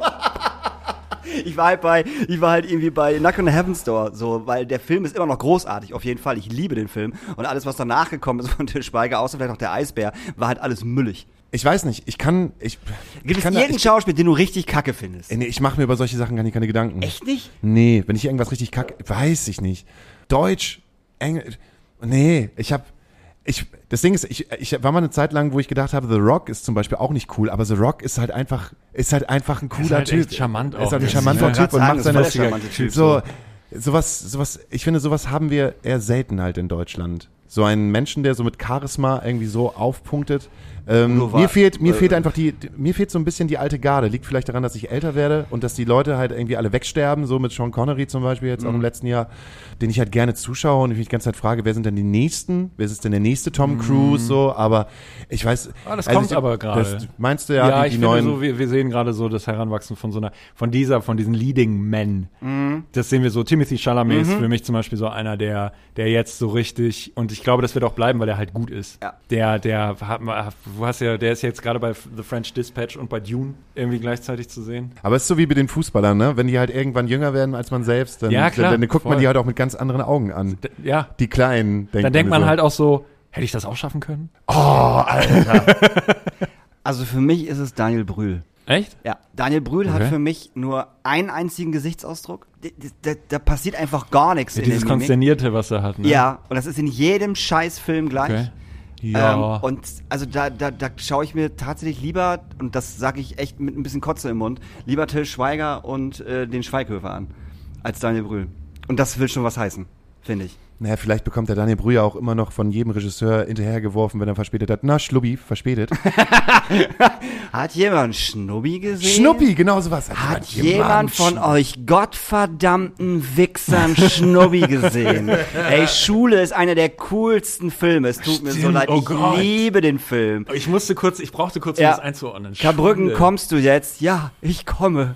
Wo sie auf ihm drauf sitzt und den, die, den ersten See des Jahres rauchen. Ja, richtig. Großartig. Alle, alle Kindheitssachen, also alle Jugendsachen zusammengepackt in einem Film. So, am See irgendwie einen See rauchen, äh, an, der, an der Kasse nach dem, nach dem Ausweis gefragt werden, auf irgendeine Party gehen, wo halt schon irgendwie Detlef in den Tzatziki gekotzt hat. Die Freundin haut ab und macht mit, äh, oh, wie hieß er nochmal? Wie hieß er nochmal? Äh, Stone. Stone. Stone. Stone. So, die Oh Freundin, Gott. die Freunde macht, macht mit dem, mit dem Dorf-Typen äh, Typen rum so. Wahnsinn. Und nochmal an der Schule abhängen, obwohl Ja. man schon seit zwei Jahren draußen ist. Ja, hat- die Gefahr lief bei mir Gott sei Dank nicht. Nee, bei mir auch nicht, zum Glück. Ich weit genug weggezogen. Ja, ganz schnell. Naja, bei mir ist sie irgendwie immer da. Es ist so ein Heimatgefühl. Manchmal hänge ich halt auch noch immer noch gerne in der Schauspielschule ab, obwohl das auch schon wieder schon zehn Jahre her ist, dass ich den Abschluss da gemacht habe. Was soll ich denn sagen? Ja, du arbeitest da. Du hast einen eigenen Schlüssel. da können wir jetzt noch mal hingehen. Mein Auto parkt da auch. Ich weiß, Sebastian, komme ich nämlich gerade drauf, äh, für den nächsten Podcast. Ich glaube, ich frage mal den Schulleiter, den ich auch noch gehabt habe. Und dann machen wir mal einen Podcast mit dem Schulleiter und dann zeige ich, ge gehen wir mal darüber, das, die ist ja direkt hier um die Ecke. Mhm. Und dann zeige ich dir mal die Schule. Ja, das würde ich cool finden. Ey, Das würde ich cool geil. finden. Da wäre ich gerne dabei, ehrlich gesagt. Aber ich habe ich hab noch eine Frage zum Abschluss. Äh, ist Netflix und äh, Prime jetzt mittlerweile äh, äh, äh, Corona durch, dass endlich alle Serien nachsynchronisiert sind? ähm, Das hat mich wahnsinnig nee, gemacht, es, die Corona. es hing ja nicht an der, Synchroni an der Synchronisierung, es hing ja an den Produktionen. Ach so, es hing- Und ah, okay. Jein. Also Titans kommt jetzt eine neue Staffel. Die, Ja. The Crown ist, hat aber ausgesetzt, das kommt später. Das wollte ich dich gerade fragen. Ja. Es kommt später. Ja, ja, die, Okay. die, die haben ausgesetzt. Die Okay. haben ja komplett, die haben die erste, glaube ich, kurz vor, äh, die letzte, die, Genau, die war kurz vor Corona. ist es die dritte oder die vierte? Vierte. Die haben sie, und die haben, die haben jetzt gerade quasi ab, abgeschlossen Ja. mit der Produktion, sind Okay. gerade in der Post. Ja. Keine Ahnung, entweder sagen sie, okay, wir warten damit bis äh, zum gleichen Zeitpunkt. Mhm. Ich glaube, das kam immer so im November raus. Nächstes Jahr. Oder wir, wir ziehen es einfach ein bisschen nach hinten. Mhm. Ja. Äh, das ist so ein bisschen am, am Aufholen gerade. Cool. Also es ist noch nicht ganz wieder, wieder drin, aber wir hatten ordentlich zu tun in der letzten Zeit. Das glaube ich, auf jeden Fall. Definitiv. Ist für dich ähm, Netflix, Disney Plus, Amazon eine Liga, die der alten Garde aus Hollywood ordentlich zu schaffen macht? Das alte Verhalten, ist das Streaming der Tod des Kinos, was wir kennen? Das ist, finde ich, super schwer zu sagen. Ich glaube, dass es, das Streaming es auf jeden Fall im Kino schwerer macht, weil ich glaube, das Kino wird mehr zu einer Randerscheinung werden, muss ich ehrlich sagen. Wenn man beobachtet, ich meine, Corona hat das Ganze beschleunigt, aber man hat ja schon vorher beobachtet, dass die Leute weniger ins Kino gehen, weil es weniger dieses, weil diese Bequemlichkeit größer ist. Ich meine, ich kenne Leute, die gucken Filme auf dem iPhone Okay, das verstehe ich auch nicht. wo ich echt denke, so, wie, wie, wieso tust du das? oder auf dem iPad oder so. Und das ist für die auch okay. Und das würde ich auch gar nicht irgendwie, ich, ich, ich, für mich ist das nichts. Ich bin jetzt aber auch niemand, der irgendwie seine Dolby Atmos-Anlage zu Hause hat oder nicht mal 5.1. Ich habe halt einen ordentlichen Fernseher, Ja. der inzwischen auch eher zu der kleineren Garde gehört irgendwie. Corona hat das Ganze beschleunigt und ich glaube, dass es, dass diese, es wird weniger Multiplexe geben, weil sie die schwerer voll bekommen. Ich glaube, das Kino exklusiver wird, es, es wird teurer werden, noch teurer als es jetzt schon ist. Und ich meine, guck, guck dir mal an, das ist jetzt so der, der einzige große, die einzige große, richtig große Tentpole-Produktion, Blockbuster-Produktion, die dieses Jahr rausgekommen ist, ist Dune. Den, das, den kannst du aber auch erstmal nur so groß aufhängen, weil es nach Corona ist, weil das eigentlich auch als Science-Fiction-Film so ein eher so ein bisschen in die Nische kommt. Sie haben halt die am Ende äh, das Marketing richtig hochgepowert und der Film ist gleichzeitig auf, ist es in, in den USA auf HBO Max rausgekommen. gleichzeitig genau. auch Ja, bei ja, einem Streaming-Anbieter genau. Ja, genau. rausgekommen. So, und Denis Villeneuve hat halt gesagt, mein Gott, warum tut ihr das? Und hat gesagt, bitte guckt euch diesen Film im Kino an. Und ich habe ihn im Kino gesehen und das, ich kann das auch nur wiederholen. Er ist immer noch cool bestimmt, wenn man ihn auf dem Fernseher sieht. Aber im Kino, du brauchst halt irgendwie die Größe, du brauchst diese Technik, du brauchst ein vernünftiges Soundsystem, um das erleben zu können, was der Regisseur eigentlich möchte, dass du erlebst. Und deswegen denke ich, dass Kino in den, auf jeden Fall in den nächsten 10, 15 Jahren nicht verschwinden wird, aber es wird weniger. Und es ist nicht der Tod, es ist ja alles immer nur so ein Übergang. Ich bin auch gespannt, was in den nächsten 10, 15 Jahren mit Anbietern wie Disney Plus, Amazon Prime und Netflix passiert. Netflix, die ja wahnsinnig gewachsen sind, dann wieder geschrumpft sind und sich jetzt so langsam konsolidieren, aber die gleichzeitig die asiatischen Markt Märkte für sich geöffnet haben, was man ja auch am Angebot sieht und so weiter und so fort. Und das ist total interessant. Es wird immer dynamischer und wer weiß, vielleicht ist und Disney Plus auch so ein bisschen echt ein bisschen struggled, weil sie das Angebot dann doch nicht so groß ist, aber dann viele Fans sich das holen, weil du bestimmte Sachen auch nur da gucken kannst. Keine Ahnung, The Mandalorian gibt's nur auf Disney Ja. Plus. Ähm, dieses Marvel äh, What If gab's nur auf Disney Plus und das sind zwei großartige Serien, die tatsächlich, die, die auch sozusagen die Technologie pushen. Das können die halt. Da ist auf einmal Geld da, was nicht da ist. Und deswegen ist so ein bisschen die Frage, es ist ja immer in Bewegung und auch Hollywood war ja immer in Bewegung. Und ich, aber ich glaube, dass dieses klassische Studiosystem, das kann man sich dann mal irgendwie, könnt ihr mal googeln und euch das durchlesen, wie das funktioniert. Das ist lang, braucht zu lange, um das zu erklären. Aber ich glaube, dass dieses klassische Studiosystem langsam aber sicher ausläuft und dass an die Stelle, wo die Studios jetzt gerade sind, mehr und mehr Streaming-Anbieter kommen, weil da das Geld sitzt. Und äh, die müssen nicht mehr viel mit Finanzierung machen. Die müssen nicht, also das, das machen sie natürlich, die gucken, dass sie Fördermittel kriegen, wo sie sie bekommen können. Aber es war eine Zeit lang ja auch mal dieses Ding, dass es wahnsinnig viele so Private Equity Firmen gab, die dann Geld erschaffen haben. Also dieses, äh, das beste Beispiel ist Stupid German Money, mit dem die Anfang der 2000er einfach wahnsinnig viele Flo- Flops produziert haben, weil sie es können und ganz viele Leute da Geld investiert haben, weil sie dachten, oh cool, ich investiere in eine Filmproduktion und ich weiß ja, wenn ein Film, Star Wars war ja auch relativ billig, der erste Teil, und die haben ganz, ganz viel Geld verdient. Vielleicht passiert mir das ja auch. Und es haben ganz viele Leute ganz viel Geld verloren dabei. Das wird weniger. Also die Landschaft ist immer irgendwie so in Bewegung und wenn man sagt, so was ist die Zukunft, kann man ja auch nur irgendwie den nächsten Zustand beschreiben, der eventuell kommt. Oder das nächste, wo man denkt, das ist jetzt so ein bisschen so ein Equilibrium, was sich ergibt. Weil es sich immer verändert. Und wir werden sehen, ob die Veränderungen immer, ob die jetzt irgendwie im 10, im 15 oder im 20-Jahres-Rhythmus stattfinden. Ich glaube eher, dass sie immer schneller werden mit der Zeit. Es wird sich aber irgendwann auch wieder alles so ein bisschen konsolidieren. Also wir werden sehen, ob, das ist ja auch nervig zum Beispiel für den Kunden. Wenn ich jetzt irgendwie alles gucken will, was ich, was ich mag, zum Beispiel was ich mag, so.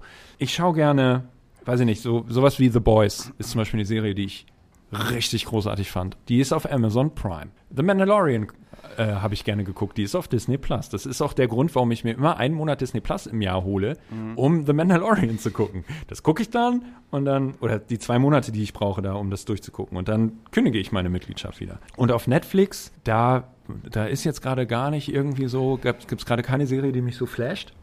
Ähm, aber zum Beispiel Rick and Morty, was ich total abfeiere, kann ich als erstes richtig legal eigentlich auf Netflix gucken. Das wird sich irgendwann konsolidieren, weil, weil irgendwann wird sich da, werden die Leute, wird sich das zusammenschließen oder es wird einen Anbieter geben, der irgendwie Verträge abschließt mit allen drei Streamingdiensten und dann hast du so ein, so ein Programm, Bundle. wo du nicht so viel bezahlst. Sowas. Und das, das müssen wir sehen. Und das wird in der, was eventuell passieren wird, das wird in der nächsten Zeit weniger USA-zentrisch werden. Das ist so mein, meine Prediction für die nächsten 20 Jahre.